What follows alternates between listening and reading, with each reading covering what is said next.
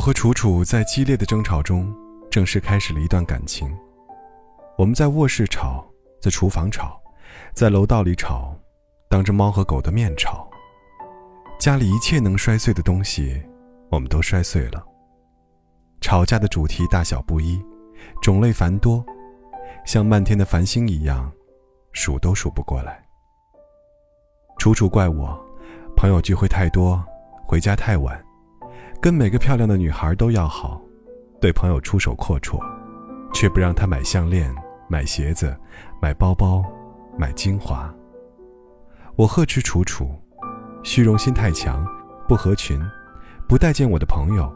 敏感多疑，花不该花的钱，拜金，小气，全身都是坏毛病。我们深知对方所有的痛点，每一次吵架，都找准了对方的命门狂喷。伤害最亲近的人，是人类最引以为傲的种族技能。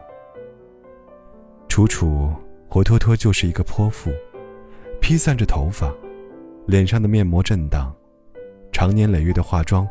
已经侵蚀了她原本精致的五官。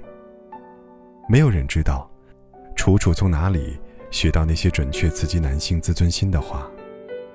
窝囊废，隔壁老王都换新车了，不行就不行，用不着每次都说没发挥好。有多大本事吃多少干饭，承认自己没本事不丢人。我自然要反击，后天形成的绅士风度，我都用在了陌生人身上。用不着对楚楚客气。你化完妆我都不认识，易容术好厉害。你胸那么小，我嫌弃过吗？谁好找谁去，人家也得要你啊。这样的争吵每天都发生，任何小事情都能引发一场剧烈的争吵，最终往往以摔门、摔东西，互相丢下一句“我真是瞎了眼”而告终。楚楚睡卧室，我睡客厅。坦白说，没有睡过客厅的男人，不能被称之为真正的男人。我很快睡着，也许这时候，只需要一个春梦，就能让吵架带来的挫败感一扫而光。太阳出来，一切都会不一样。等我醒过来的时候，太阳已经出来了，新的一天终于开始。我迷迷糊糊，有人敲门。楚楚盛装站在门口，看起来羞涩而又兴奋。我还没反应过来，楚楚告诉我，今天是她生日，我们约好了今天要疯一天的。我们去了很多地方，游乐场、电影院、人民公园，楚楚小时候住过的家属院，我念书的中学操场。我们恶补着对方的成长经历，生怕错过任何一个细节，心里想着，要是早一点遇上彼此，该有多好。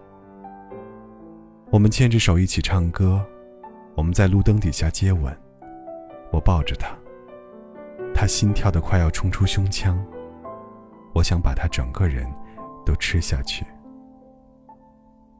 起风了，下雨了，天色也够晚的。我说：“要不今晚上别回家了。”他不说话。我说：“要不我带你去酒店看电视。”他不说话。女孩不说话，就代表她是让你做主。我带着楚楚去了酒店，没有大床房，只剩下了标准间。我把两张床拼在一起，我们在床上蹦啊跳啊。直到隔壁来砸门，我们才不得不安静下来。我们面对面躺着，我第一次理解了什么叫面对面睡觉还想得慌。一会儿我就冒犯了，我能不闭眼睛吗？那我能抓着你的肩膀吗？听说第一次要是不抓着肩膀，会白昼飞升。一扇新世界的大门从此打开。我身在虚空之中，觉得遇上的每一个人都调皮可爱，看一条狗的眼光都带着悲悯。世界上没有什么不能原谅的。那个晚上，是我离开子宫之后，再一次获得了婴儿般的睡眠。时间继续前行，现在，我和楚楚刚刚认识没多久，处在被称之为暧昧的阶段。两个人都努力隐藏着自己的任何一点瑕疵。我向来都是衣衫不整，但见楚楚之前，会在镜子前折腾一个小时。楚楚是路痴，见谁都迟到。为了见我，会提前一天把路况摸熟，生怕迟到。我把我所有爱讲笑话的朋友都逼疯了，只是在见面的时候，让楚楚觉得我很有幽默感。每次见楚楚之前，我都很紧张，心扑通扑通跳。要是我不闭上嘴，心脏可能从口腔里跳出来。在暧昧阶段，世界上除了我，没有别的男人；除了他，也没有别的女人。两个人会把最好的一面，恭恭敬敬的呈现给对方。时间，终于来到我们第一次见面。说起来，我也是见多识广的人。可我见到楚楚的刹那，还是打了个冷战。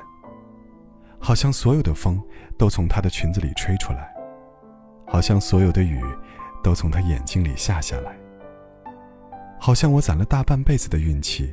都是为了这一次不期而遇。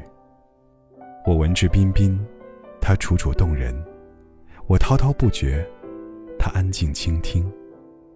我设想了一百万种和他未来生活的可能性。他允许我送他回家，我们互相留了电话号码。这串十一位的数字，把我们联系起来。拓扑学里叫六步分离法，而我们。更习惯称之为缘分。我多么希望时间停留在第一次见面的刹那。我想和他一起落入吞噬一切的黑洞，也许就能把瞬间定格成永恒。但是，时间不会因为我的一厢情愿而停下来。终于，我们回归到各自的生活，再也没有机会。遇上对方，取而代之的，是平淡无奇又乏善可陈的生活。我们无比渴望的热烈又美好的爱情，或许明天来，或许永远都不会来了。